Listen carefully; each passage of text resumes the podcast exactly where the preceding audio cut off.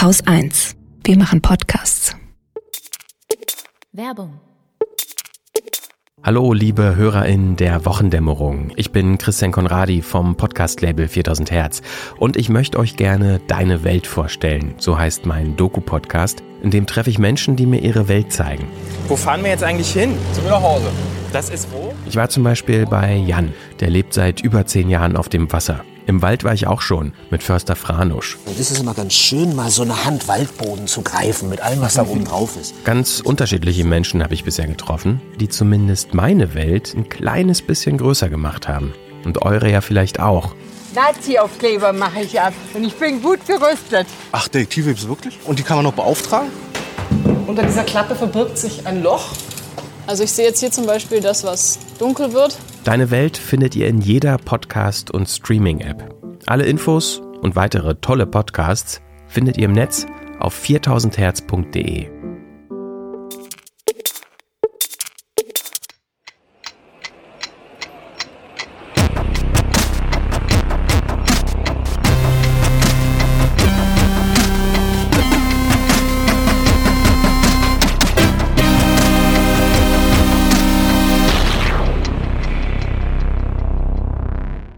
Willkommen zur Wochendämmerung vom 10. Juli 2020 mit Corona, Fakten zu Hartz IV, Wirecard, Äthiopien, Philipp Amthor, Rassismus, der polnischen PIS-Partei, ein Lesetipp, Wahlbetrug, den USA, Uriallo, Hongkong, Katrin Rönecke, einer guten Nachricht und Holger Klein. Ah ja, fast. eine gute Nachricht und Holger Klein. Ja, eigentlich ist Holger Klein. ja eigentlich jemand alles äh, die abgedingst wäre. Wie fange ich denn an?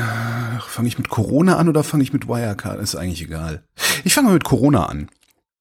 Die Deutsche Bahn äh, hat mehr oder minder, zumindest kann man es jetzt nachlesen, bekannt gegeben, dass sie die Maskenpflicht in Zügen nicht durchsetzen wird. Was für mich bedeutet, bis auf weiteres nicht mit dem Zug zu fahren. Ähm, halt entweder bis einigermaßen Klarheit herrscht, wie riskant das überhaupt ist, mit dem Zug zu fahren, oder bis es halt einen Impfstoff gibt, der ja hoffentlich gut wirkt. Und ich mag mich da auch überhaupt nicht auf die Aussagen der Betreiber verlassen, weißt du, so wie genauso wie bei den Fluggesellschaften. Die wollen halt am Ende wollen die alle Geld verdienen. Und wenn die Wirtschaft uns eins gelehrt hat, dann, dass man für den Profit auch ganz gerne mal bereit ist, Menschenleben hintanzustellen, habe ich mir gedacht. Aber vielleicht gibt's ja irgendwie irgendwann mal unabhängige Beurteilungen des Risikos. So, und jetzt kann es sein, dass man gezwungen ist, einen Zug oder ein Flugzeug zu besteigen. Da kann man dann Selbstschutz betreiben. Und wie betreibt man Selbstschutz? Indem man eine N95-Maske aufsetzt. Ähm, die heißen bei uns auch FFP2 oder KN95-Masken. Und da habe ich einen Artikel gefunden, äh, der ist schon ein bisschen älter, ist von April 2020, ist auch nicht studienbasiert, also nichts peer-reviewtes, aber es ist ein Artikel, äh, in dem der Erfinder dieser N95-Masken erklärt, wie man die Dinger wiederverwenden kann. Und zwar vier Masken haben und die rotieren, jeden Tag eine. Nach drei Tagen soll da kein Virus mehr drin sein, sagt er. Und wer nur eine so eine Maske hat, äh, kann die für eine Stunde lang auf 70 Grad erhitzen. Ja. Genau, so kenne ich das auch im Backofen. Ja, genau, im. Backofen. Und die Masken gibt's ja auch tatsächlich wieder. Kriegst du in der Apotheke ähm, mittlerweile auch wieder. Ohne dass du. Und auch zu okayen Preisen. ja, es ist, es ist nicht, also schon, bist schon so bei irgendwas zwischen vier und sechs Euro pro Stück, ne? Also ist jetzt nicht wenig. Mhm. Also ist kein Pfennigsartikel, sagen wir mal so. Ja. Die Washington Post hat sechs Experten befragt, wie sie mit SARS-CoV-2 leben. Darunter auch ähm, dieser Immunologe und Berater der US-Regierung, der eigentlich exakt anderer Meinung ist als Donald Trump. Anthony Fauci heißt er. Und ich fand die Antworten ganz nett, also weil das ist so ein bisschen wie, wie, wie bei mir. Alle tragen Masken, teilweise sogar, wenn sie sich draußen auf der Straße bewegen. Da muss man dann, ne, also ist halt USA, also da knallt das Ganze noch wesentlich härter als bei uns. äh, Aber trotzdem finde ich interessant.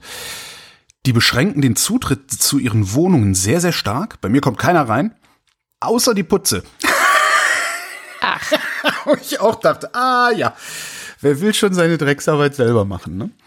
Ähm, worum die sich alle wenig Sorgen machen, ist äh, Viren auf Lebensmitteln und auf äh, Lebensmittelverpackungen. Ein paar von denen neigen aber dazu, die Sachen erstmal einen Tag liegen zu lassen, nachdem sie einkaufen waren. Keiner von denen geht in Restaurants ja. und ist halt USA. Aber ich finde, das sind Ja. ganz gute Empfehlungen, weil am Ende taugen diese Empfehlungen ja auch dazu, eine zweite Welle möglicherweise gar nicht erst entstehen zu lassen.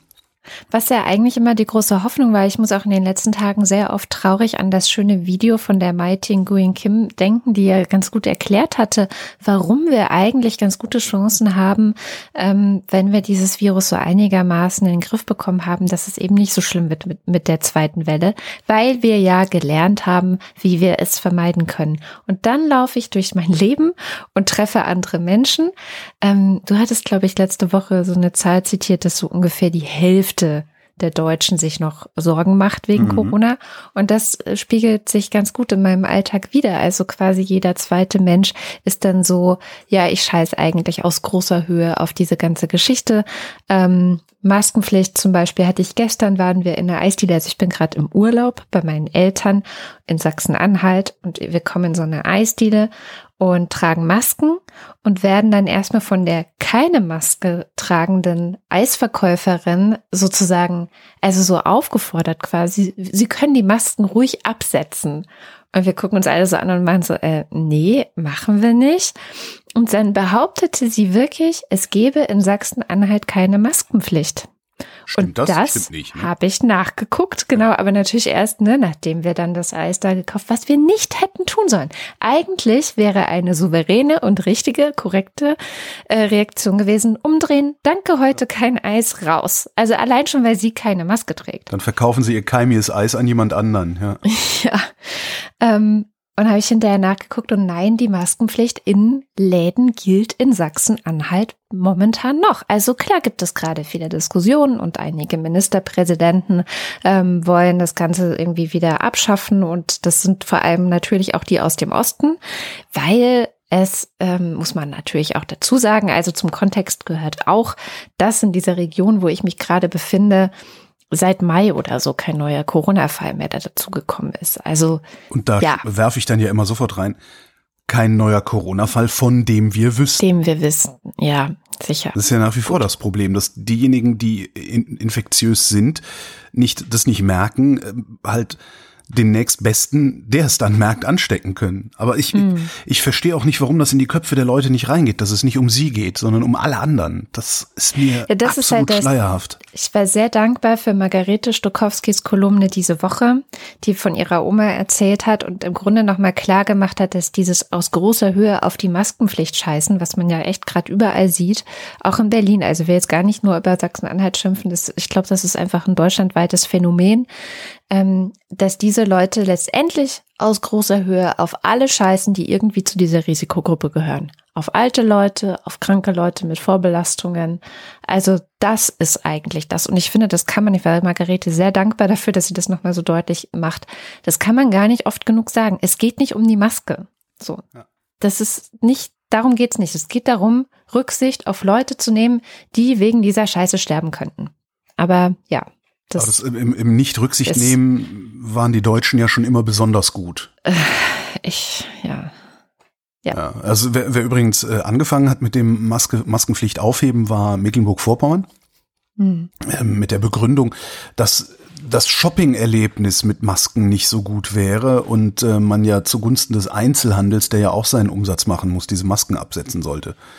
Jetzt weiß ich nicht, wie repräsentativ Twitter ist, aber das erste, was ich halt mache, wenn es keine Maskenpflicht mehr in Läden gibt, ist, ich gehe nicht mehr in Läden.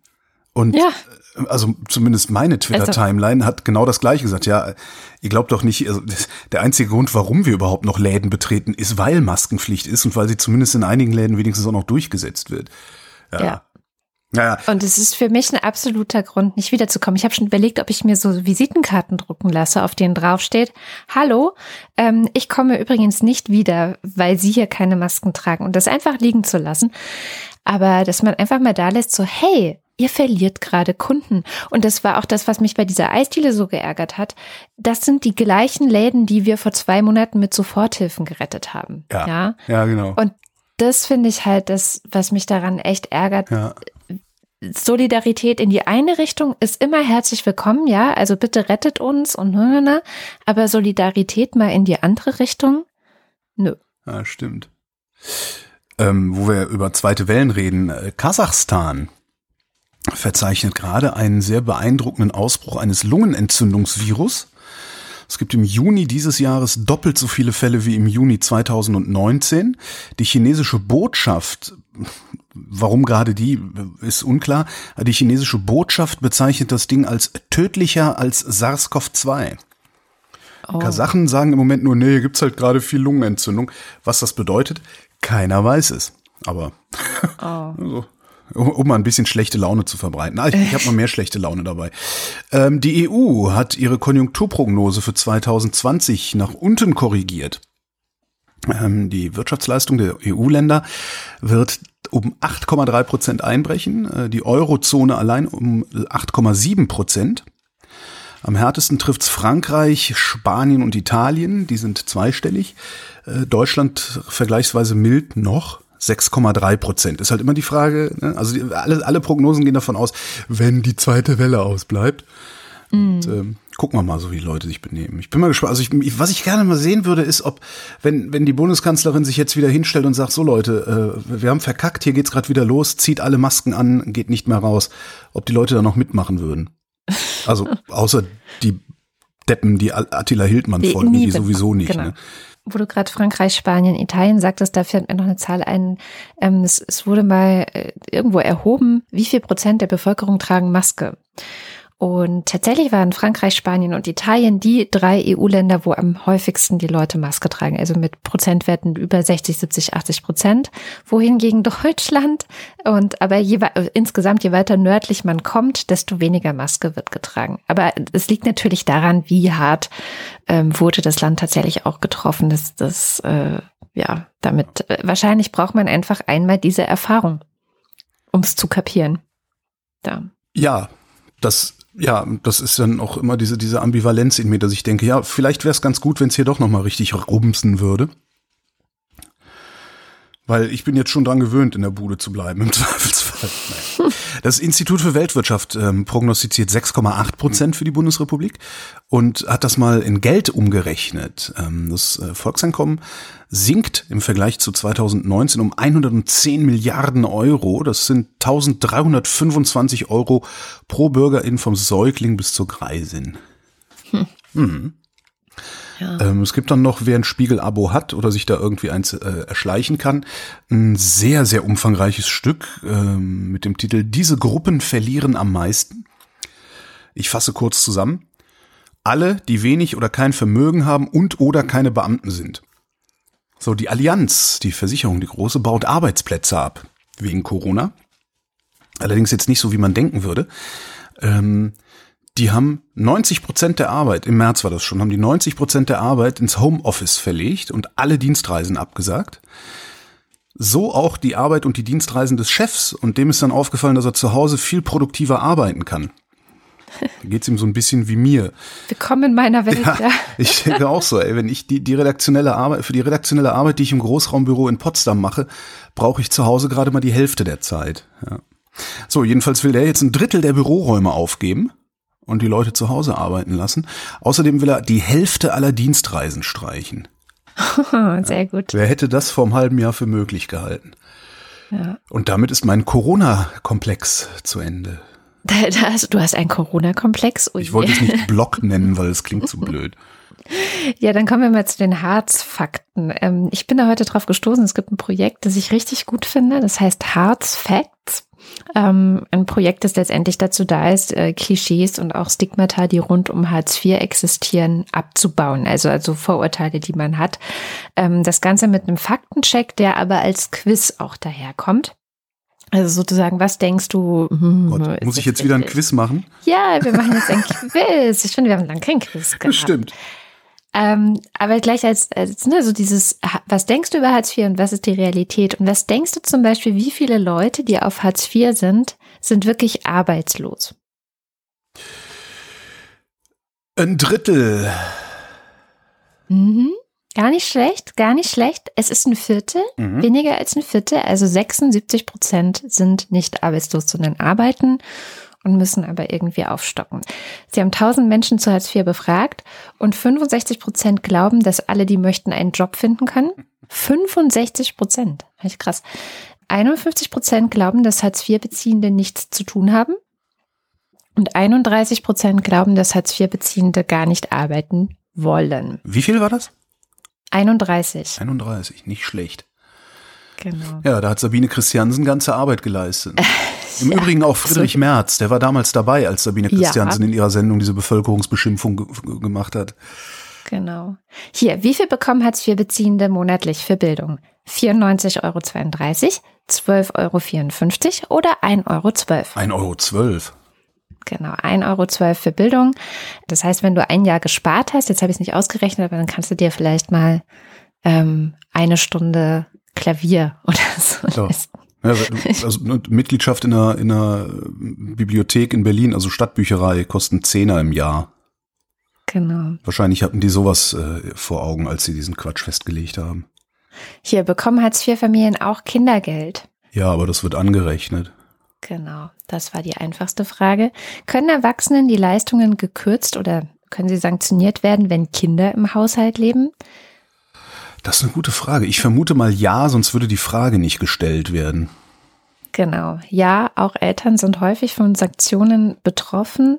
Ende 2018 waren rund 80.000 Kinder und Jugendliche in Haushalten, ähm, wo mindestens eine erwachsene Person sanktioniert wurde. 80.000 Kinder.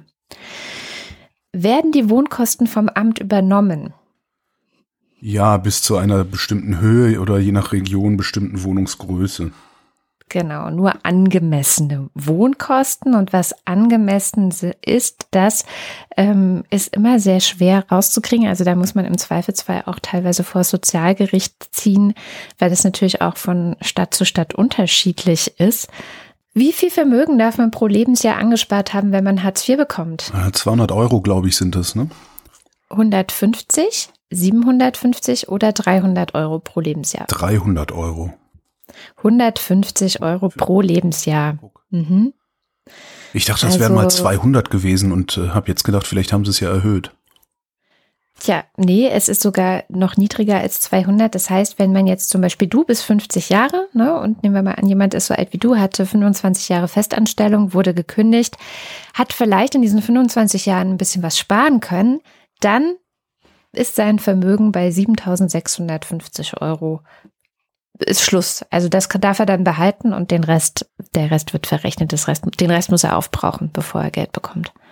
Darum immer schön Bargeld im Garten verbuddeln. Gold, Gold im Garten verbuddeln. Ja. Dürfen sich Hartz-IV-Beziehende frei in Deutschland bewegen? Nee, nur nach Abmeldung. Genau. Man muss eine Ortsabwesenheit beantragen. Das heißt, sie müssen sich quasi Urlaub nehmen, wenn sie woanders hinfahren wollen. Und das muss äh, bis zu 14 Tage im Voraus beantragt werden, um nicht sanktioniert zu werden. Genau. Und Ja, das das muss auch aber- bewilligt, bewilligt Da werden. kann ich aber irgendwie nachvollziehen. Ne? Also, weil hättest du einen Job, wäre es genauso. Ja, aber hast ja keinen Job.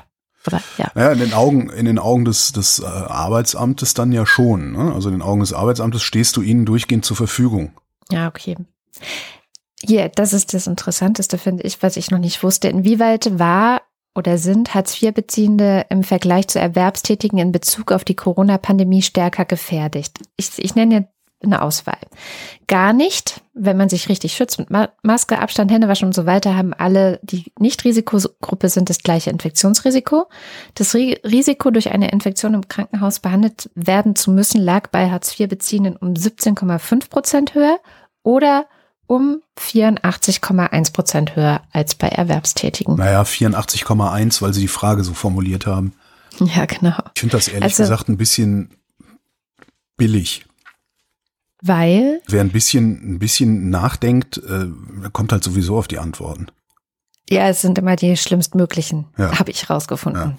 Ähm, aber tatsächlich nochmal krass, also wirklich je einkommensschwächer die Untersuchten sind, und das zeigen auch Studien aus der ganzen Welt, desto höher ist das Risiko, mit einer schweren oder mittelschweren äh, Erkrankung im Krankenhaus zu landen bei Corona. Da würde ich dann allerdings gerne mal wissen, was, was der Treiber ist. Also ob die, äh, die Armut der Treiber dafür ist oder ob äh, ein allgemeines Verhalten äh, der Treiber sowohl für Armut als auch für Erkrankung ist und so, weißt du? Du bist arm, darum wohnst du in einer kleinen Wohnung mit vielen Leuten, darum wirst du eher krank. liegt es daran, also bist du arm, weil du, weil das dein Schicksal ist, oder bist du arm, weil du bestimmte Entscheidungen in deinem Leben getroffen hast? Mm. Da Ja gut, das ist jetzt wieder, aber tatsächlich, also es gibt den Zusammenhang zum Beispiel schlechte Ernährung und Armut, weil man sich äh, gute Lebensmittel kaum leisten kann, ist gleich die nächste Frage übrigens, Lebensmittel.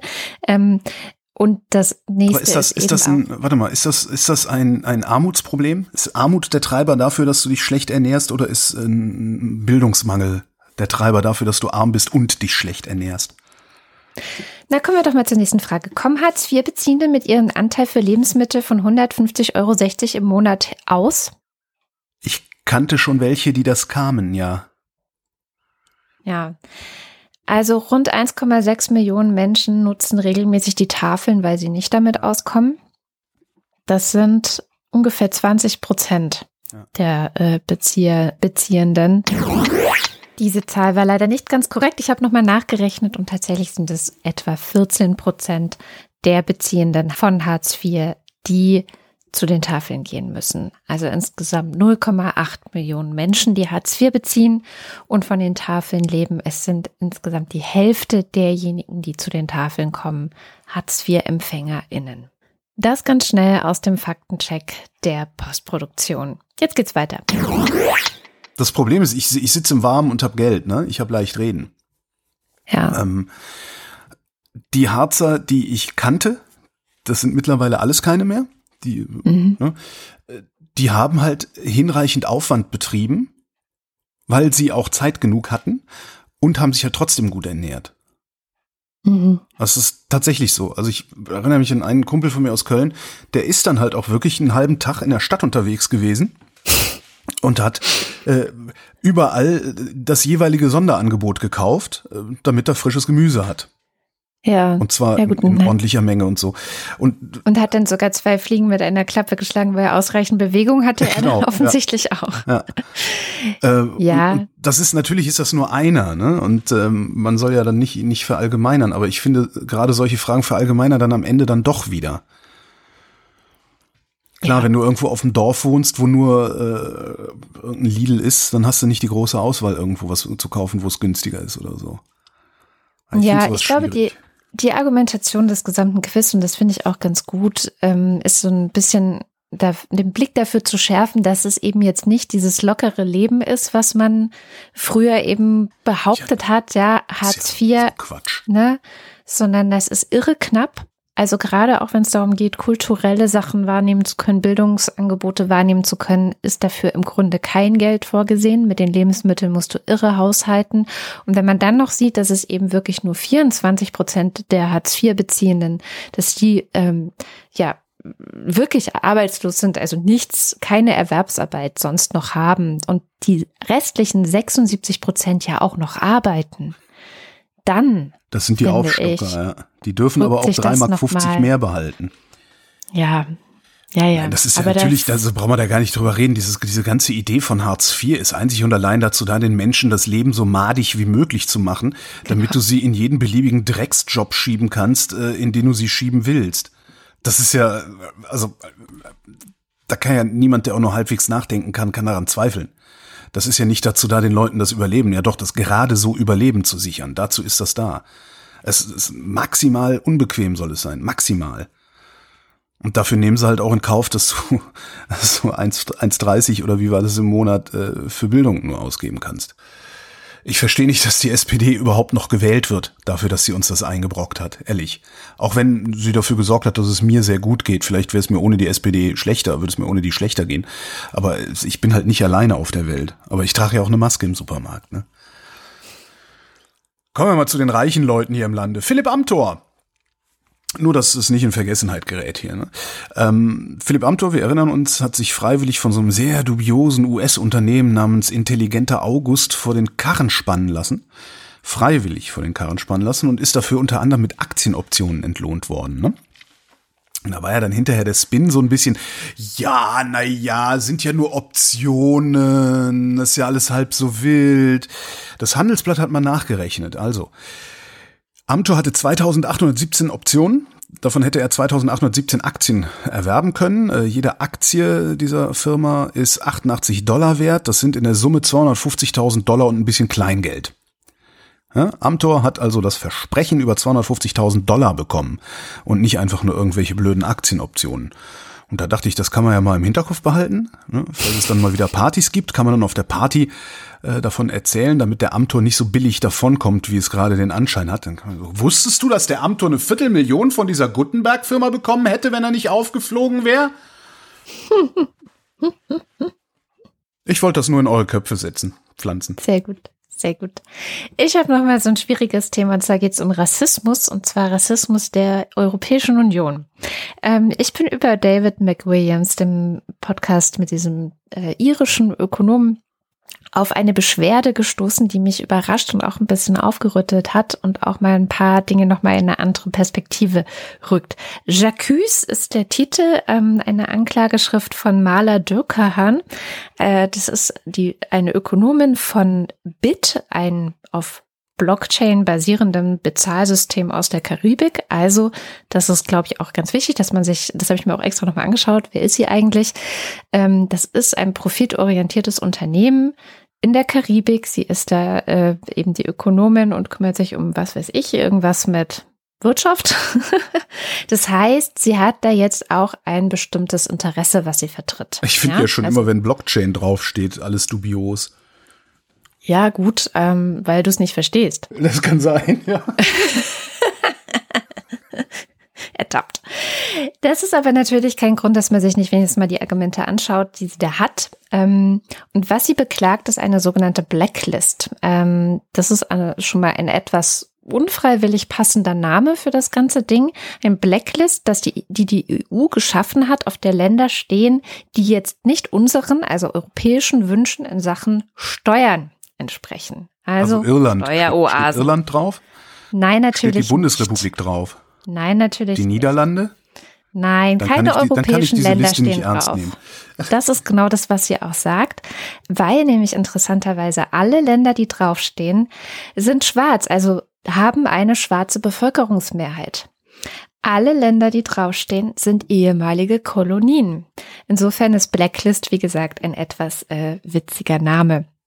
Jetzt ist es aber so, dass die äh, Länder, die auf dieser Blacklist stehen, werden jetzt nicht einfach nur irgendwie geschämt, so ihr seid blöd, sondern auch mit Sanktionen belegt. Und die sind nicht ohne und die sind auch gerade, das schreibt sie dann auch jetzt, so in Zeiten dieser Pandemie, die auch diese Länder betrifft, ähm, können die halt die komplette Wirtschaft auch im Zweifel mal zerstören.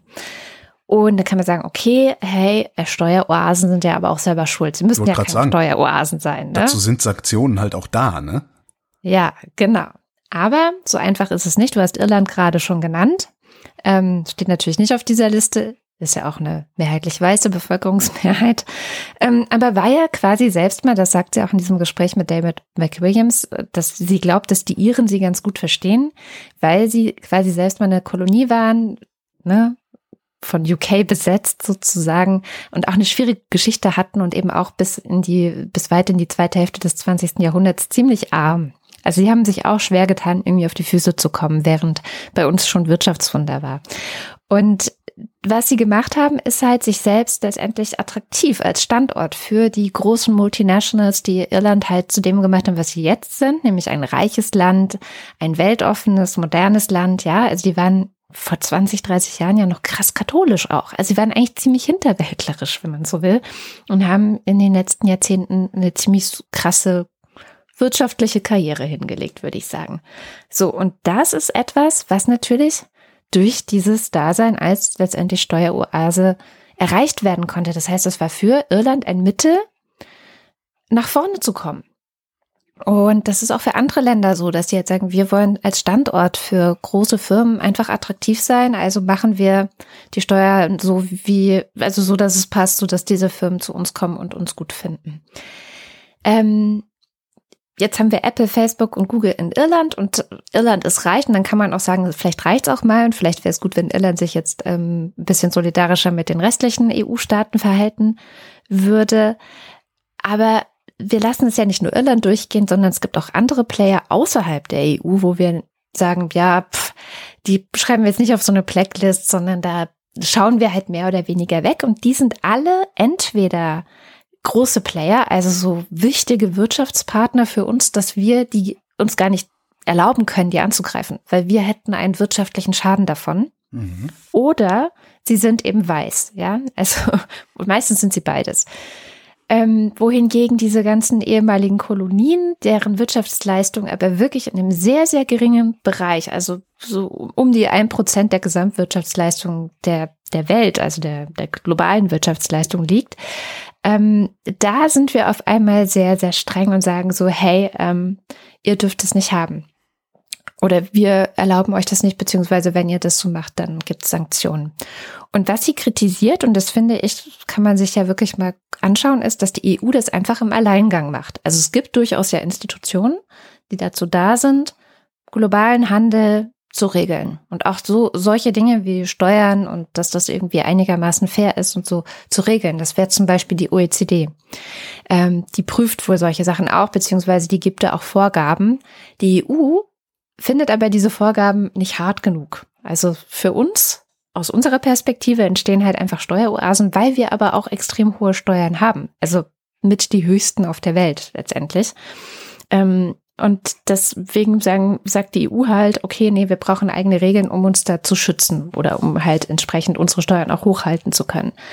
Äh, weil sonst wären wir nämlich nicht konkurrenzfähig.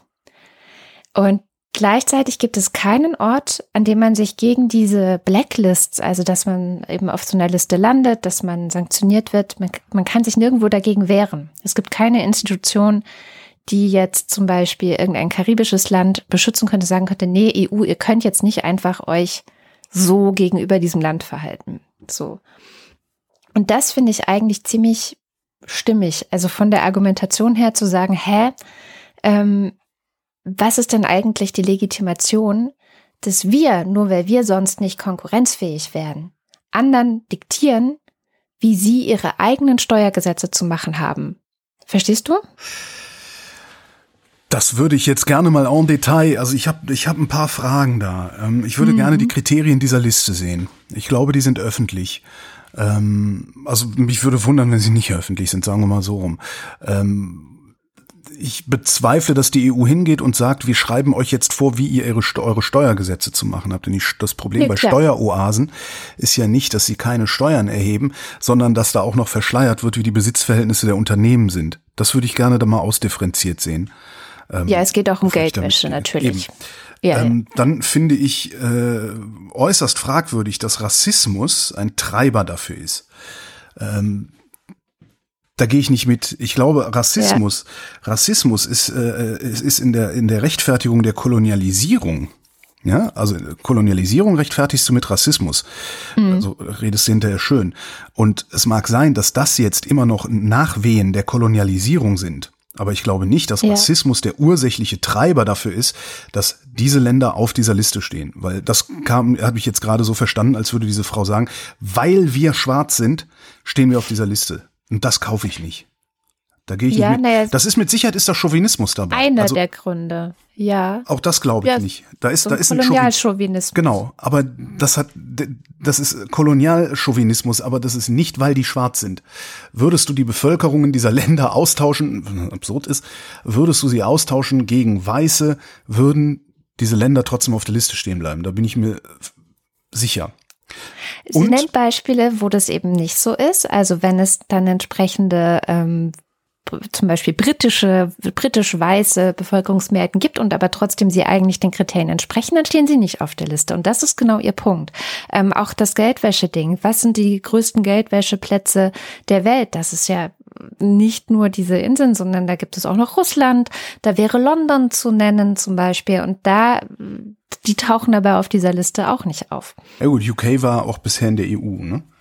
Mhm. Und Russland ja, sanktionieren wir doch sowieso. Also ich, ich finde, es, es, es, klingt mir ein bisschen fadenscheinig. Und vor allen Dingen, äh, hohe Steuern in der EU so, äh, sind dafür verantwortlich, dass wir hohe Standards in der EU haben. Klar. Ja, ja, aber das, das ist natürlich unser Ding. Also man könnte ja sagen, es ist unser Problem, dass wir sozusagen einen Interessenskonflikt, hohe Standards, hohe Steuern. Es ist trotz allem für arme Länder muss es doch möglich sein, als Mittel, um als Wirtschaftsstandort für Firmen interessant zu werden, niedrige Steuern zu nutzen. Wie sollen sie denn sonst ähm, sozusagen mitspielen können? Wie sollen sie wettbewerbsfähig werden? Absolut. Und genau da würde ich dann tatsächlich die Kriterien dieser Liste gerne en Detail mal sehen. Mhm. Weil es fällt mir, natürlich, was nicht sein kann, das nicht sein darf. Es fällt mir sehr schwer zu glauben, nee, es ist mir eigentlich sogar unmöglich zu glauben, dass die EU einfach nur sagt, nee, weil bei euch weniger Steuern gezahlt werden müssen, sanktionieren wir euch. Das, das kaufe ich nicht. Das, nee. Und falls doch, dann bin ich in einem Maße, also falls das doch so sein sollte, bin ich in einem Maße empört, wie es schon lange nicht mehr war. Ja, also wie gesagt, ich habe leider erst gestern Abend davon erfahren und jetzt äh, mhm. in den Stunden vor der Sendung nicht gerade Zeit gehabt, den Text auch nochmal selber zu lesen. Ähm, einen Satz daraus finde ich aber da habe ich, fand ich so gut und pointiert, dass ich ihn einfach mal locker übersetzt habe. Mhm. Also selbst übersetzt ist jetzt nicht professionell. Sie schreibt, offensichtlich werden wir, die ehemaligen europäischen Kolonien, von unseren früheren Kolonialherren an einem höheren Standard gemessen, als die früheren Kolonialherren sich selbst messen. Man verwehrt uns das Recht darauf, unsere Staatsangelegenheiten souverän selbst zu regeln, selbst wenn wir es genauso machen wie unsere ehemaligen Kolonisatoren. Das ist historisch einmalig.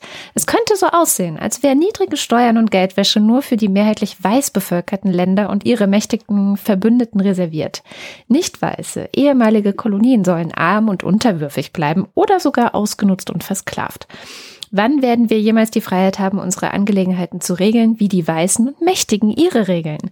Wann werden wir je die Gelegenheit bekommen, unsere Politik und unser Schicksal selbst zu bestimmen und international auf einem Level Playing Field zu konkurrieren, also unter gleichen Wettbewerbsbedingungen? Das ist die letztendlich Zusammenfassung und sie aber, wie gesagt, ich verlinke natürlich den Text und mhm. ich freue mich auch, wenn unsere wirtschaftlich, ökonomisch ähm, versierten Hörerinnen und Hörer fleißig kommentieren und vielleicht auch nochmal sagen, wie sie die ganze Sache einschätzen. Ich fand es bemerkenswert, ähm, dass David McWilliams auch mehrfach betont hat, er kennt eben diese Frau auch schon sehr lange ja. und er hat sie noch nie so angepisst gesehen. Okay. Ja. Äh, die war ja. bei ihm in der Sendung oder was? Die war bei ihm auch in der Sendung. Ah, okay, dann die habe ich nämlich habe ich nämlich noch nicht gehört dann anscheinend. Ja gut. Mhm. Ähm, ja, äh, Geld, Steuern, etc. Wirecard. Ja, sehr gut. Äh, Wirecard hat anscheinend überhaupt kein Geld verdient sondern Verlust gemacht. Äh, 2018 ist Wirecard in den DAX gekommen, ähm, hat die Commerzbank rausgeschmissen äh, und als das äh, war, also als sie in den DAX gekommen sind, äh, sollen die Geschäfte, ich zitiere, unter direktem Einfluss von Wirecard einen operativen Verlust von 74 Millionen Euro gemacht haben. Im Jahr davor soll Wirecard auch in diesen Bereichen Geld verloren haben. Äh, währenddessen waren die offiziellen Geschäftszahlen ähm, haben die Gewinne ausgewiesen, stetig. Wow. Ich mach's nur kurz, weil es sind ein paar mehr Meldungen über Wirecard. In den USA gab's einen Bankenbetrug rund um Marihuana-Verkauf. Da weigern sich wohl viele Banken, entsprechende Geschäfte abzuwickeln, ähm, obwohl Marihuana ja in manchen Staaten da legalisiert ist. Und es gibt jetzt Hinweise darauf, dass Wirecard an diesem Betrug so äh, Firmengeflechte, Auslandskonten, Verschleierung und so weiter, da gibt's Hinweise darauf, dass Wirecard an diesem Betrug beteiligt gewesen sein könnte. Und Finanzvorstand Jan Marsalek, das ist dieser Typ, der nur bar bezahlt, ne? Hatten wir auch schon mal. Der Mann mit M. Mhm. Genau. Ja. Äh, der nur bar bezahlt und mittlerweile abgetaucht ist. Was ich so interessant finde, du musst nur genug Geld haben, dann gelten für dich keinerlei Gesetze mehr. Das ist echt geil.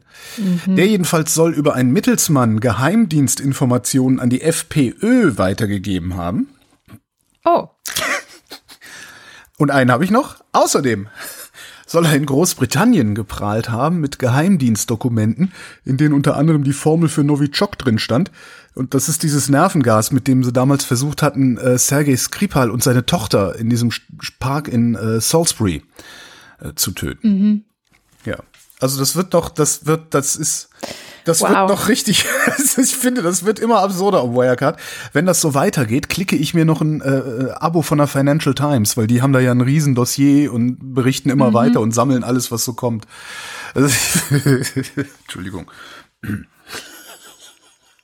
Von Wirecard zu Donald Trump. passt eigentlich auch irgendwie. Es ist nur so eine kleine Kurzstrecke aus den USA, einfach so ein Update, dachte ich. Ähm, das erste Wichtige ist, Donald Trump muss seine gesamten Steuerunterlagen an die Staatsanwaltschaft aushändigen. Ich hoffe so sehr, dass die das durchstechen an die Presse.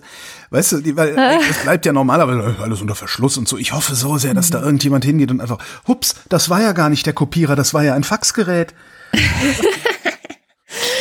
Ja, falls es das noch gibt, Faxgeräte. Aber ja, also mal sehen, tatsächlich, das ist so ein bisschen der Haken daran, dass es jetzt nicht so ist, dass die Öffentlichkeit sofort zu sehen bekommt. Aber wenn die Staatsanwaltschaft jetzt natürlich da drin etwas findet, wo sie sagen würde, oh, das ist aber, ne, ein bisschen fishy, da machen wir jetzt mal ein bisschen mehr was draus, wäre immerhin noch bis November Zeit, das Ganze äh, ja zu, publik zu machen oder zur Anklage dann eben zu bringen. Dann, äh, es gibt ein Transkript von der Verhaftung George Floyds, das ziemlich erschreckend ist. Ähm, also sozusagen, wo aufgeschrieben wurde, was wurde gesagt innerhalb dieser Minuten, in denen George Floyd dann gestorben ist. Und Oh, Ist das dieser mehr, Satz, als wir im Video gesehen haben? Äh, ja, das war schon Zusammenschnitte. Und dieser Satz, den er, mit dem er jetzt ja leider traurige Berühmtheit erlangt hat, I can't breathe, ist mehr als 20 Mal gefallen. Er hat mehr als 20 Mal gesagt, ich kann nicht atmen. Ja, und dann hört man auch noch diesen Officer, der sein Knie in seinem Nacken hatte, wie er sagt, ja, es braucht halt ganz schön viel Sauerstoff, wenn man redet. Ne? Also richtig zynisch auch noch. Ähm, da verlinke ich einfach einen Artikel, weil ähm, ja, so viel Neues steht nicht drin, aber trotzdem zeigt es nochmal die Brutalität auch tatsächlich mit der bei dieser Festnahme vorgegangen wurde.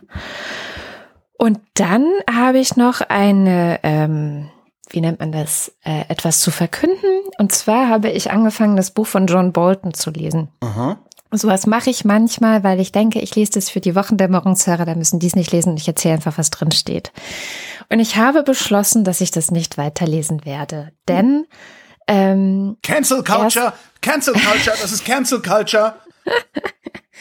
es ist wirklich, wirklich, es ist eigentlich leicht geschrieben. Es liegt jetzt nicht daran, dass ich zu schlechtes Englisch spreche oder so, sondern er hat es wirklich in leichte, einfache, kurze Sätze, die man gut versteht und so weiter. Daran liegt es nicht. Man kann auch die Seiten schnell wegblättern und so. Aber ich ertrage es nicht. Es ist halt trotz allem ein alter weißer Republikaner, der sich selber sehr toll findet. Ah, okay. Und Erzählt er ähm, denn überhaupt was Neues? Also gibt's irgendwie, ich meine, wenn jetzt, wenn da jetzt drin stehen würde, ja, Donald Trump hat immer heimlich nachts äh, äh, Igel gerettet und alten Frauen über die Straße geholfen. Also das wäre ja wirklich mal eine News, so nach, ne, ne, so Mann beißt Hund mäßig. Aber also erzählt er da was Neues? Nein, und das ist der zweite Grund, warum ich beschlossen habe, dass ich es nicht weiterlesen werde. Es ist, also es ist nicht so, dass da jetzt nichts Neues drin wäre. Das schon, es ist eine Menge Neues drin, aber genau diese Neuigkeiten, um die haben sich wirklich amerikanische Journalisten in den vergangenen Wochen hinreichend bemüht und die hervorgeholt und herausgestrichen und zusammengefasst. Und am besten hat das, finde ich, Trevor Noah gemacht. Oh, Und ich habe eine Minute Trevor Noah mitgebracht. Ich habe es einfach frecherweise aus seinem ähm, Social Distancing Daily Show oder so ähnlich heißt die ja gerade herausgeschnitten, wo er einmal alles zusammenfasst und dann weiß man schon, woran man ist. According to Bolton, Trump's shady dealings with other countries went far beyond Ukraine. He was promising to personally kill any investigations into Turkish companies, and he was begging China to help him win re-election. And you know, that's not just corrupt, it's also really embarrassing. Because Bolton's book makes Trump sound less like a president and more like a crackhead who's out of cash. Come on, Xi. Just help me get one more term. Just give me one more term. And I'll suck your did I tell you about my electoral college victory? So strong. Now remember, John Bolton is not some lefty hero of the resistance. No, he's a Republican through and through. He worked with George W. Bush and his father and Ronald Reagan. He also ran a major GOP super PAC and he was a paid commentator on Fox News. So he's as Republican as an assault rifle giving a lecture on trickle down economics. So Bolton revealing these things about Trump should at least spark some concern. also letztlich das, was ich im Grunde kurz vor der Veröffentlichung des Buches schon in der New York Times lesen konnte. Ja, genau. Also letztendlich genau das. Also letztendlich erfährt man, glaube ich, außer eben wie toll John Bolton ist in diesem Buch, nichts, was man nicht schon in den entsprechenden zuverlässigen Medien hätte erfahren können. Deswegen, Und so richtig toll ist John Bolton ja eigentlich auch nicht. Ne? Das ist ja jetzt nicht unbedingt einer von den Guten. Nein, er ist ein, also wie Trevor Noah in diesem kleinen Stück dann auch sagt, as Republican, as äh, irgendein, irgendeine Wumme. Gut, dann kümmern wir uns doch einfach mal um andere Autokraten. In Russland gab es doch dieses wunderbare Referendum. Und äh, der Standard, also die österreichische Zeitung, ist jetzt mal per Datenanalyse an die Ergebnisse dieses Referendums rangegangen. Die Behörden haben nämlich die offiziellen Daten aus den Wahllokalen rausgegeben. Die haben das Ganze in irgendwie eine magische Maschine geworfen, ähm, das grafisch aufbereitet und äh, in der grafischen Aufbereitung müsst ihr euch alle mal angucken dann beim Standard auf der Webseite. Da lassen sich so ein paar verdächtige Muster sehen. Und zwar eine Häufung in den Prozentpunkten bei ganzen Zahlen, meistens in Fünfer-Schritten. Also Auffällig viele Wahllokale gibt's, in denen mit 75, 80, 85, 90 oder 95 Prozent zugestimmt worden ist. Bei gleichzeitiger Wahlbeteiligung von 75, 80, 85, 90 oder 95 Prozent. Mhm. Und zwar ziemlich oft deckungsgleich. Und äh, sie schreiben, dass es sich dabei um eine zufällige Häufung handelt, ist mathematisch so unwahrscheinlich, dass es ausgeschlossen werden kann. Außerdem, je höher die Zustimmung zu Putin war, desto näher ist der Prozentsatz an einer geraden Zahl. Und jetzt kommt die Zugabe. Das ist ein Trend. Putin ist seit 2000 an der Macht. Seitdem ist die Zahl der Wahllokale, also der auffälligen Wahllokale, gewachsen.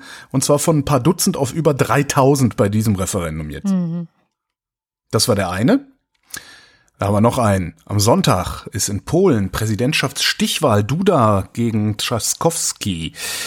Jetzt hat die Welt ähm, äh, so ein Journalist der Welt, äh, sowas geschrieben sinngemäß, wenn, wenn Schaskowski gewinnt, würde das Ruhe ins deutsch-polnische Verhältnis bringen, weil er vermutlich nicht solche Reparationszahlungen fordern würde wie die Rechtsextrem, Verzeihung, die national-konservativen in Polen, also die PiS-Partei, äh, das gerade macht. Die polnische Regierung benutzt ja diese Reparationen im Zweiten Weltkrieg, äh, um von eigenen Schwächen abzulenken. So ein bisschen so, wie andere halt Krieg führen, wenn sie im Inland Probleme haben.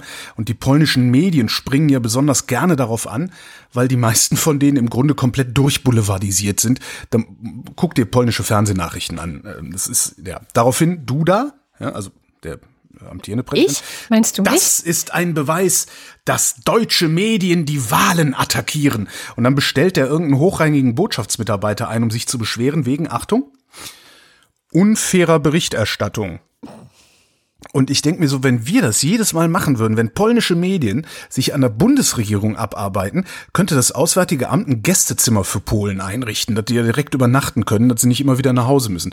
Und ich finde ja, dass das kein, kein Hinweis auf, auf irgendwie unfaire Behandlung, sondern das ist ein, ein, ein weiterer Hinweis darauf, dass diese ganzen dickhodigen, rechten Großmäuler überall auf der Welt im Grunde nur eine Bande von ganz, ganz klitzekleinen, erbärmlichen Feiglingen sind, die nicht mal genug Mumm haben, sich einer wirklich unabhängigen Presse zu stellen. Mhm.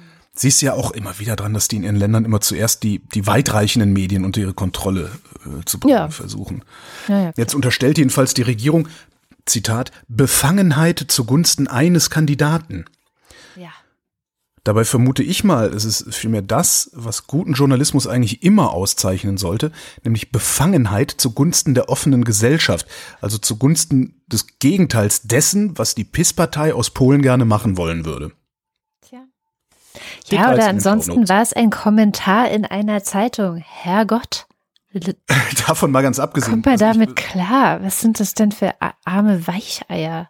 Naja arme Weicheier sind auch die Chinesen, auch wenn das jetzt ein schlechter Übergang ist, aber wir haben ja letzte Woche darüber geredet, äh, Hongkong, ne, das Ende von mhm. One Country, Two Systems, also ein Land, zwei Systeme.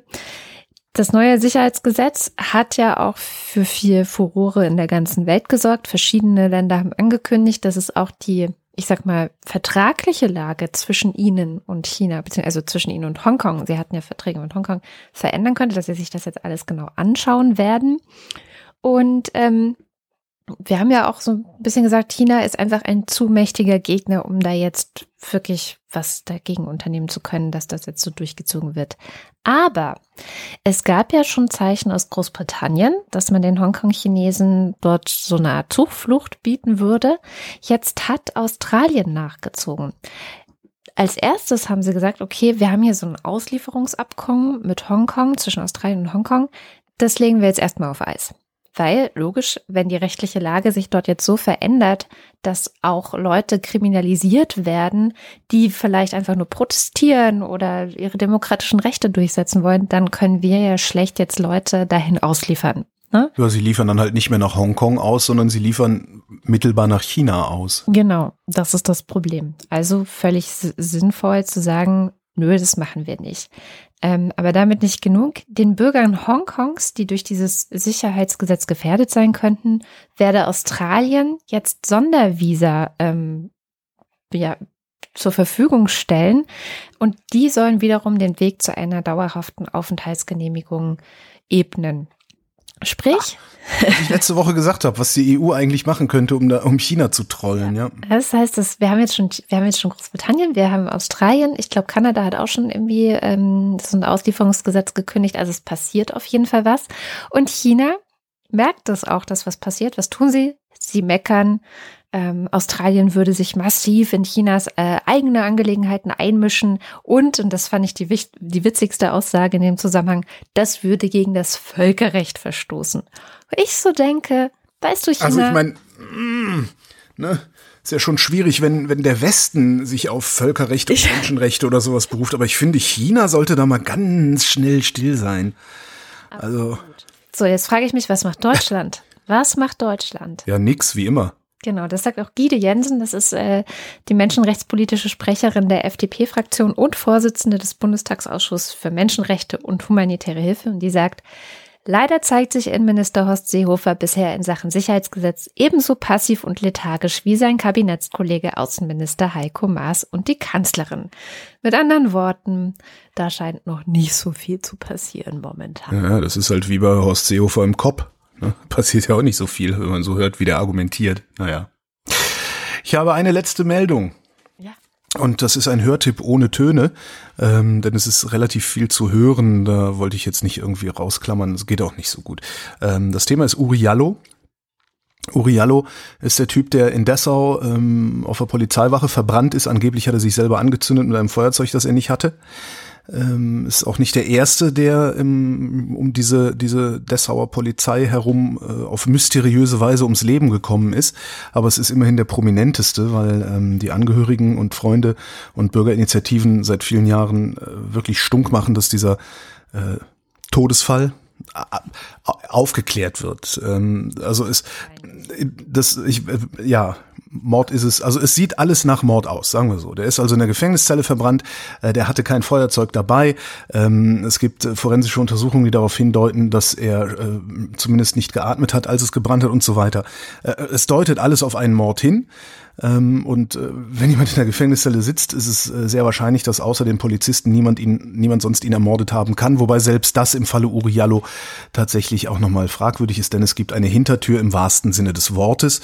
Ähm, gut, was ich mitgebracht habe, ist eigentlich nur ein Hörtipp. Und zwar sind es äh, insgesamt sechs Features, beziehungsweise zwei. Das eine ist fünfmal 30 Minuten lang. Das ist für diejenigen, die äh, Zeit haben. Oder für diejenigen von euch, die weniger Zeit haben, gibt es das Ganze auch nochmal in einmal 50 Minuten. Ähm, ist, glaube ich, sogar beides produziert vom Westdeutschen Rundfunk diesmal. Link gibt's in den Show Notes und ich befreie das natürlich auch für die, alle Fälle. Weil so wie es aussieht, äh, da, da tut sich ja auch gerade ein unfassbarer politischer Sumpf auf in Sachsen-Anhalt. Also das, das sieht so aus, also es ist nicht so, aber es sieht im Moment so aus, als würde der gesamte Landtag aktiv verhindern wollen, dass da Aufklärung betrieben wird. Das ist wirklich absolut faszinierend, was da gerade passiert. Naja. Ja, mag man sich anhören, es ist eine sehr unangenehme Geschichte. Ähm, ja, passt aber auch wiederum in das Bild, von dem die Polizei und der Innenminister gerade nicht wollen, dass dieses Bild entsteht. Ja, weil er hat ja jetzt auch die Studie abgesagt, die nach äh, Rassismus in der Polizei mal gucken soll, ne? Ja, und außerdem auch noch die Erhebung ähm, rechtsextreme oder, oder ja doch, ich glaube rechtsextreme Strukturen in deutschen Behörden. Das äh, hat er ja auch abgeblasen. Also das äh, ist und vor allen Dingen, wie er das begründet, ist halt völlig Hanebüchen. Ja? Also es darf kein Racial Profiling geben. Das ist verboten in der Polizei und darum brauchen wir auch so eine Studie nicht, weil das ist ja verboten. Das ist halt so der typische, typische konservativ dümmliche Zirkelschluss. So haben wir Weil früher Drogen Witze. ist ja genauso bei allem Verbrechen. Ja, wir verbieten das, wir machen jetzt ein Gesetz dagegen und dann ist das Problem gelöst. So denken halt, es ist unglaublich. Dass es 2020 immer noch Leute gibt, nicht nur die so denken. Ich meine, Gott, der Seehofer, du findest ja immer irgendwelche Verrückten, ne? Attila Hildmann. So. Was ich halt so krass finde, ist, wie viele Leute es gibt, die diesen Verrückten einfach hinterherlaufen.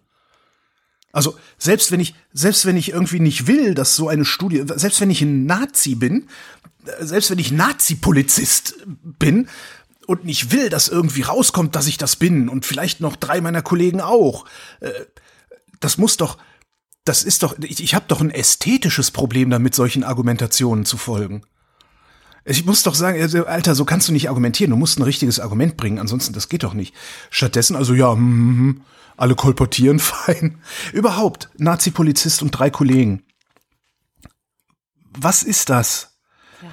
Dass die anständigen Polizisten, und ich bin nach wie vor der festen Überzeugung, dass die in der Mehrzahl sind, Das glaube ich auch. warum sind die so leise? Was ist das? Ich bin, ich bin nicht in der Situation, ich kann es deswegen kaum und nur schwer erklären. Ich glaube, es ist halt, ähm, also ich glaube, es gibt wahrscheinlich das Problem, kenne ich aus anderen Bereichen. Also wenn du angegriffen wirst, von wem auch immer, für irgendwas. Und ähm, du wirst die ganze Zeit angegriffen. Und das ist ja letztendlich die Situation, in der sich die Polizei schon auch permanent befindet, wenn man mal sagt, ne, es gibt genügend Leute, die sagen, die Polizei, äh, all cops are bastards, zum Beispiel, ist ja ein permanenter Angriff und das ist überall.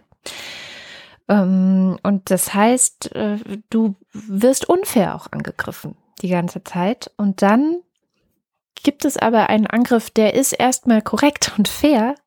Trotzdem bist du so sehr gewohnt, dich zu verteidigen und zu sagen, wir haben hier kein Problem, was soll das, hört auf, dass du auch diese berechtigte Kritik nicht annehmen kannst, weil du die ganze Zeit schon unberechtigt im Feuer standest.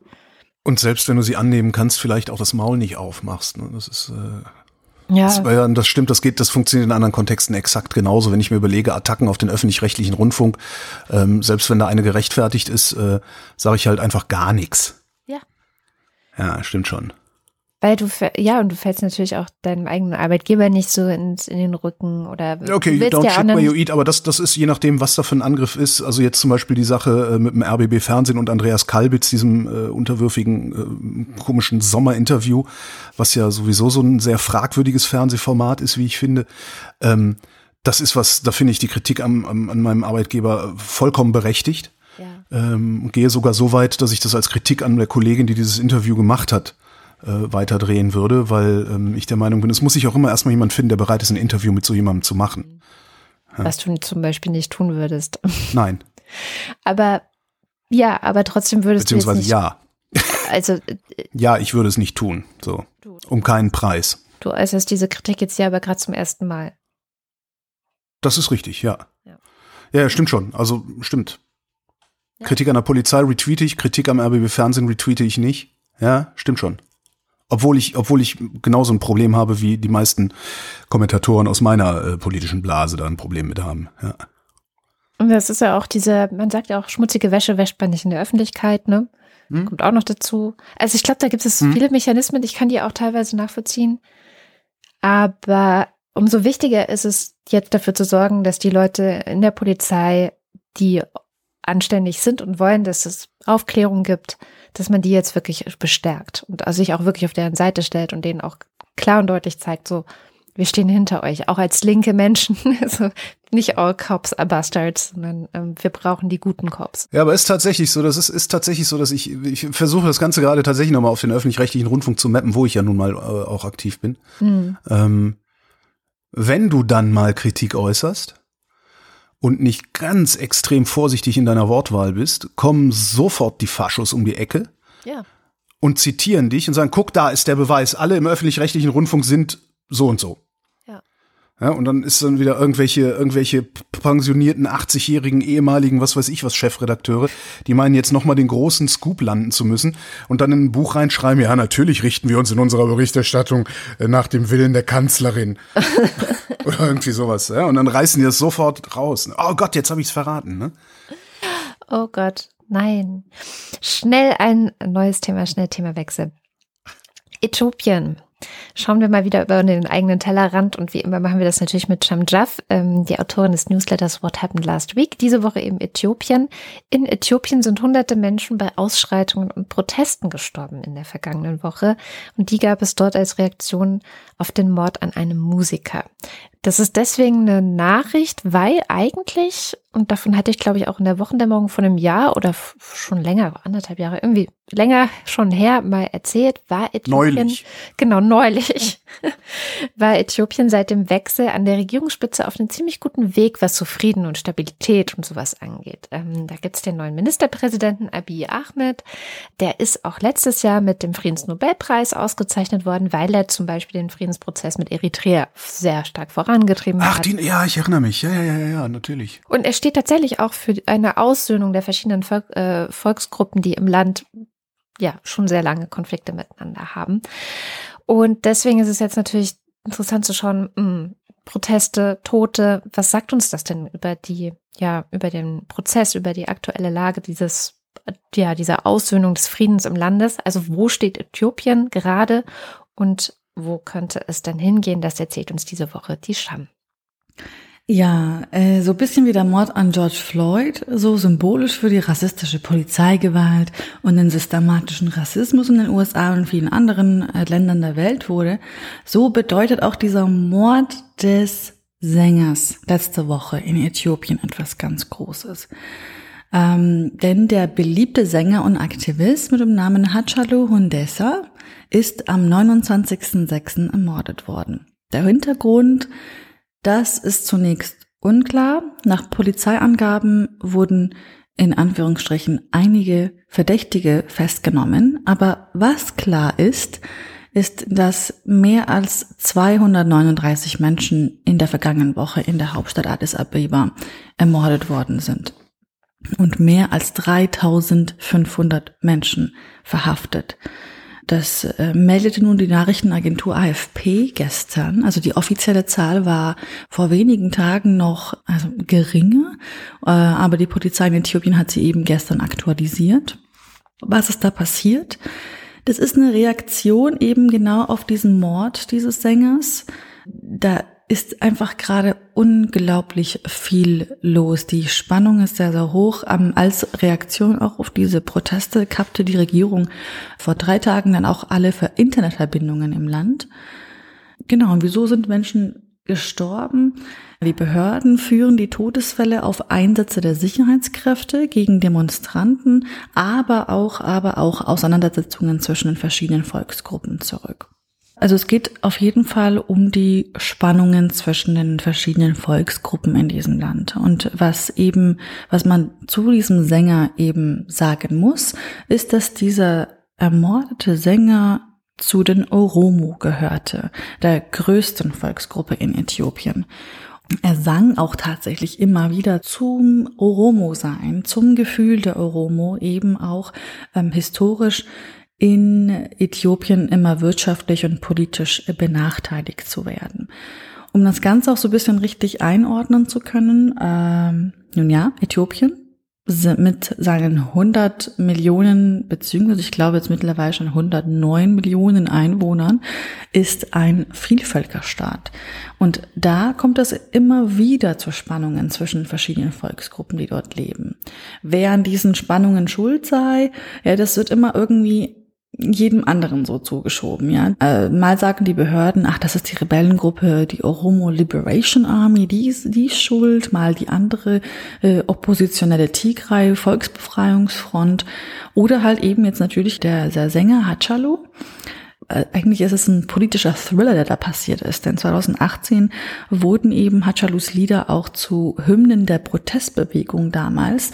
Und der damalige Regierungschef äh, Haile Mariam Desalegn der musste zurücktreten und der Nachfolger, der Ahmed Abi, zu dem man sagen muss, dass er letztes Jahr den Friedensnobelpreis erhalten hat für seine Bemühungen, Frieden mit Eritrea herzustellen, wurde und er wird teilweise immer noch als Reformer und Hoffnungsträger gesehen. Weil, ja, sein Vater ist Oromo und Muslim, seine Mama ist Amharin und Christin. Und nicht nur das, er ließ ja auch unter anderem politische Gefangene frei, er schränkte die Macht des Militärs immer mehr ein. Also etwas, was die Bevölkerung im Land ziemlich positiv überrascht hat. Leider, aber leider sind die Konflikte zwischen Ethnien in Äthiopien hingegen seit seiner, seit seiner Amtsübernahme angestiegen. Wieso?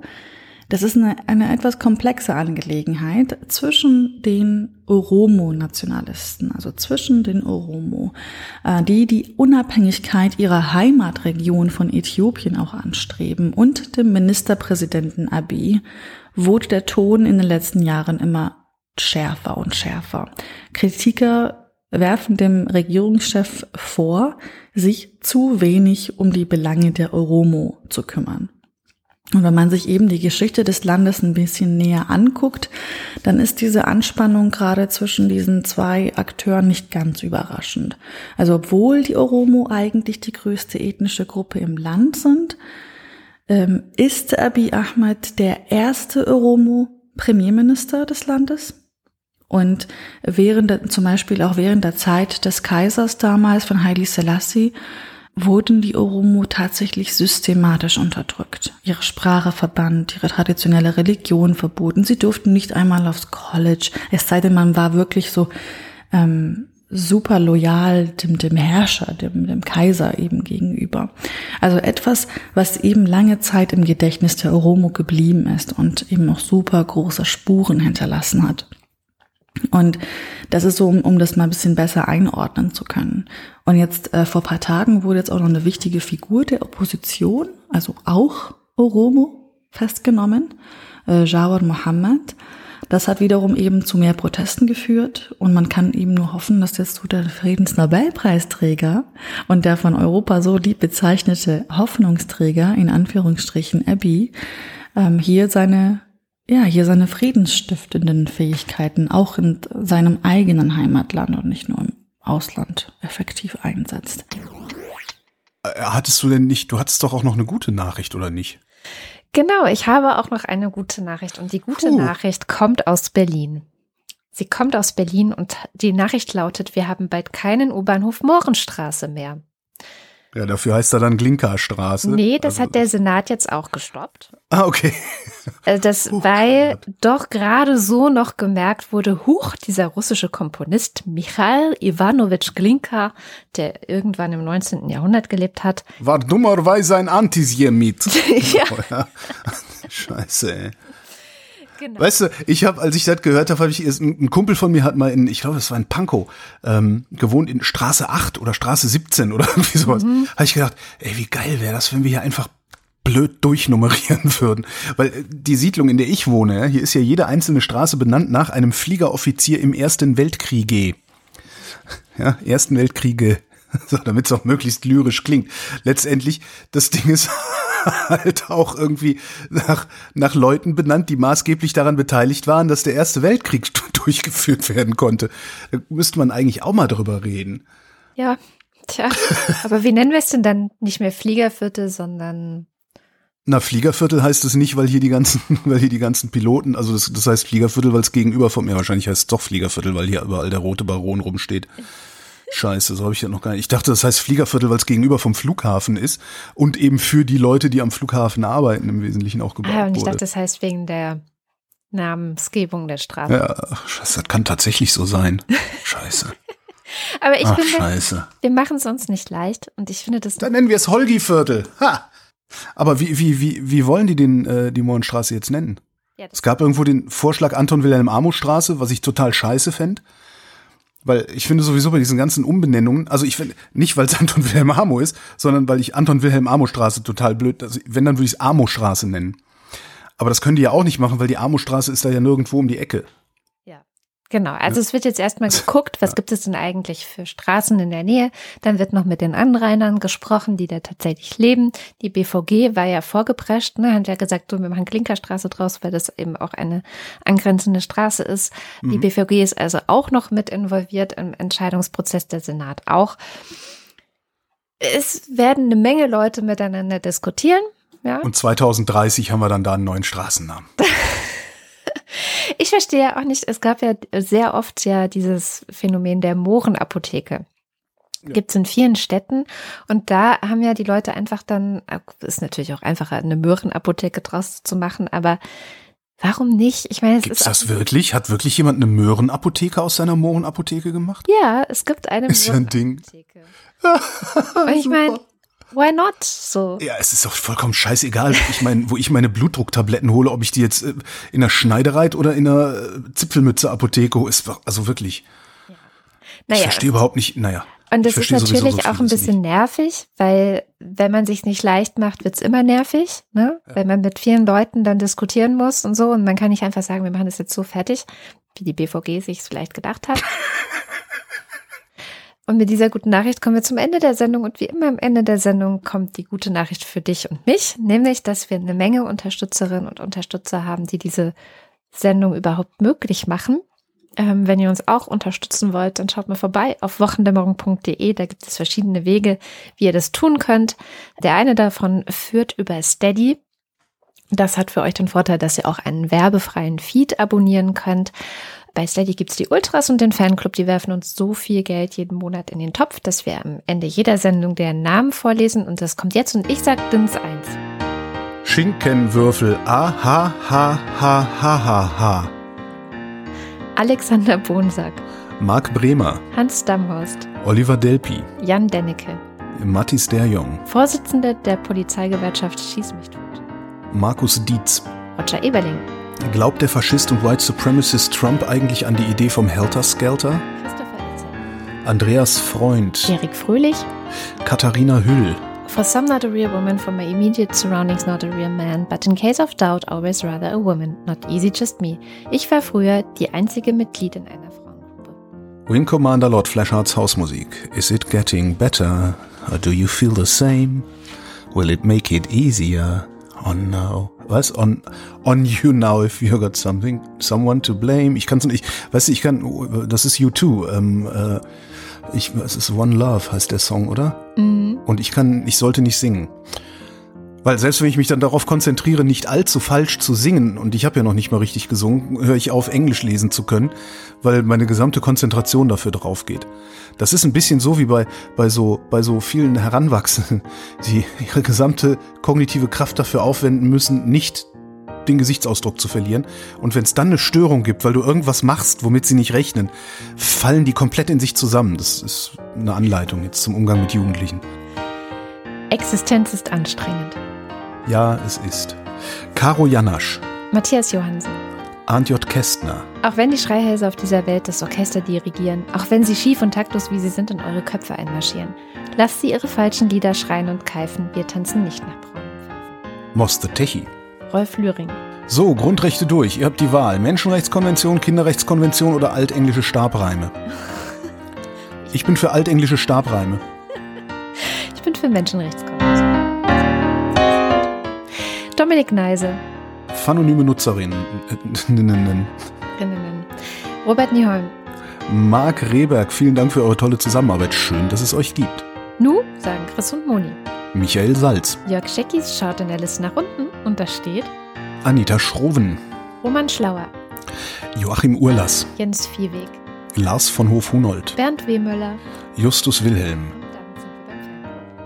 Kauft ihr mal Klopapier, ich hab Kaffee und Kuchen. Das Nerdbaby und Schrödingers Ziemlich. Nico Abela, Als allerlei allergische algerische Allergologen auf Al Jazeera allerlei Aller allergische Algerier alarmierten, alarmierten allerlei allergische algerische Allergologen allerlei algerische Allergiker.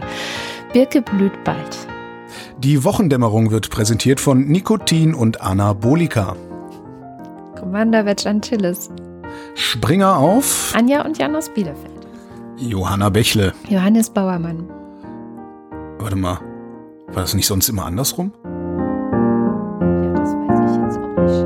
Das ist einfach. Vielleicht trolle ich mich auch gerade selbst. Stand 8 von 11, letzte Woche verpennt. Sorry, heute wieder ein kurzer Dialog. Ich bin schon erwachsen. Ich werde nur noch älter. Bei mir ist es umgekehrt. Ich bin alt genug, aber ich muss noch erwachsen werden. Hm. Kenn ich nicht. Florian Beisel, Simone Blechschmidt. Markus Boslett. Klaus Breyer, Clubmate, auch bekannt als Bronte. Daniel Electrolytes. Mike Bildmann. Felix und Bianca Bültmann, Burkhard Bultmann Bullerbü. Burkhard. Mal weiter. Muli Banji, Clemens Langhans und Christoph Henninger. Christoph Henninger und Clemens Langhans, Gian Andrea Konzett. Miriam und David, Dirk de Pohl. Bombastix der Teutone. Bültmann ist das Müller der Wochendämmerung. Wie ist es möglich, dass wir alle zur selben Zeit gestorben sind? Die Lachsschaumspeise. Ich hatte nichts von der Lachsschaumspeise. Andreas Dietzel. Ich bin der Schrecken, der die Nacht durchflattert. Ich bin die Band, deren Namen du dir immer noch nicht merken kannst. Ich bin Fersengold. Oh ja. Elina Eickstedt. Markus und Julia Engler-Turner. Äh, surely not everybody was Kung Fu Fighting. Claude Frank. Oh, Matthias Flader. Oliver Förster. Olli Frank. Wolfgang Fröhlich. Ja, hallo, ich wollte nur mal sagen, Füchse sind gar keine Rudeltiere. Homeoffice geht nur mit Gefesselten und geknebelten. Helge Georg. Die Muxi Girls. Ricardo Gatter. Simon Hägler. Callcenter Agent Handle with Care. Jan Heck. Käffchen Heinz. Arian Hönig. Fall Baller, hübsche. Der Deutsche in der Schweiz. Andreas Jasper. Philipp Kaden. Captain Käffchen auf alten Fotos sieht man immer jünger aus. Arne Kamola. Der Streusalzsteuer. Oh Gott. Der Streusalzstreuer zahlt keine Streusalzstreuersteuer. Keine Streusalzsteuer. Streuersteuer zahlt der Streusalzstreuer. Alexander Klink. Oliver Krause. Markus Krause. Stefan Krause. Magali Kreuzfeld. Thomas und Corina. Oliver Krüger. Oliver Kohlfink. Lana, Lana, Lana. Da fehlt ein Lana. Lana, Lana, Lana, Lana. Sebastian Lenk. Familie Liebenau. Detmar Liesen. Nico Linder. Florian Link. Yogi Löw. Sabine Lorenz. Ines und Mike Lüders. René Ludwig. Macho und Mäuschen. Martin Meschke. Robert Meyer. Simone Minifeuer grüßt euch herzlich aus Hamburg. Schön, dass es euch gibt. Johannes Möller. Dort ihr Mondkind. Die Mulle. Johannes Müller. Paula Nachname muss ausgefüllt sein. Jennifer Niepel. Hilke und Nils. Thorsten W. Noll. Backen ist Liebe, Nutella ist Backen. Olli P. Boris Perner. Nora Hoffmann und Peter Schmäler. Josef Porter. André R. Rieu oder was? Thilo Ramke. Ja, mindestens. Wilhelm Reich. Christian Rohleder. Sandra Rohner. Pia Römer. Sven Rudloff. Ruth Rutz. Jürgen Schäfer. Christian Schmidt. Der Schommi. Erstes Kapitel. Hinunter in den Kaninchenbau. Alice fing an, sich zu langweilen. Sie saß schon lange bei ihrer Schwester am Ufer und hatte nichts zu tun. Theresa Siebert. Oles Gambrax. Birgit Sobich. Jens Sommerfeld. Marie Stahn. Christian Steffen. Moritz Tim. Ines und Tina. Vera und Benny. Anbaden! Alles Gute nachträglich, Moni, von den Gronnis und danke an Sophie für den Hörtipp. Johann und Eli. In German oder English, I, I know how to count down. Und I'm learning Chinese, says Werner von Braun. Ah, ja, ja, ja, ja, ja. Das ist geil. Das war so ein Schmähsong. Ähm, wo ist denn das her? War der echt oder ist das? Ich, es ist ein Schmählied gegen Werner von Braun. Mhm. Ich bin gerade nur nicht sicher, ob das ein echtes Schmählied ist oder ob das ähm, extra für einen Film aufgenommen wurde. Und ich weiß nicht mehr, welcher Film das war. Scheiße. Falls hat keine Termine und leicht einsitzen. Prost. Martin Unterlechner. Jan van Winkenreue. Man könnte auch mehr Emotionen in diese Namen legen, ne? Andrea Vogel. Jannik Völker. Elegia von Huxarien. Stefan Wald. Andreas Waschk. Man weiß nie, was kleine Hunde machen. Who controls the British Crown? Who keeps the metric system down? We do, we do. Who leaves Atlantis off the maps? Who keeps the Martians under wraps? We do, we. Who robs cavefish of their sight? Who rigs every Oscar night? We do, we do. Die Zeit für große Veränderungen ist jetzt. Wenn nicht wir, wann dann? Things will get better when workers of the world unite. Tobias Wirth. Stefan Wolf. Unser Motto lautet laissez-faire, aber richtig. Das heißt, dass ihr machen könnt, was ihr wollt und wann immer ihr wollt. Achtet aber bitte darauf, dass ihr euch in der Mittagssitze nicht mit Scheiße einschmiert. Das wäre uns wichtig. Uwe Zieling. Der, der fälschlicherweise annimmt, die 4000 voll gemacht zu haben. Simon Ziebart. Und nieder mit der Unterdrückung, dem Hass und der Intoleranz. Lasst uns kämpfen für eine Welt der Sauberkeit, in der die Vernunft siegt, in der uns Fortschritt und Wissenschaft allen zum Segen reichen. Kameraden, im Namen der Demokratie, dafür lasst uns stehen. Vielen herzlichen Dank. Ja, vielen Dank. Ich spare auf den Bus. Und das war die Wochendämmerung vom 10. Juli 2020. Wir danken für die Aufmerksamkeit. Schinkenwürfel!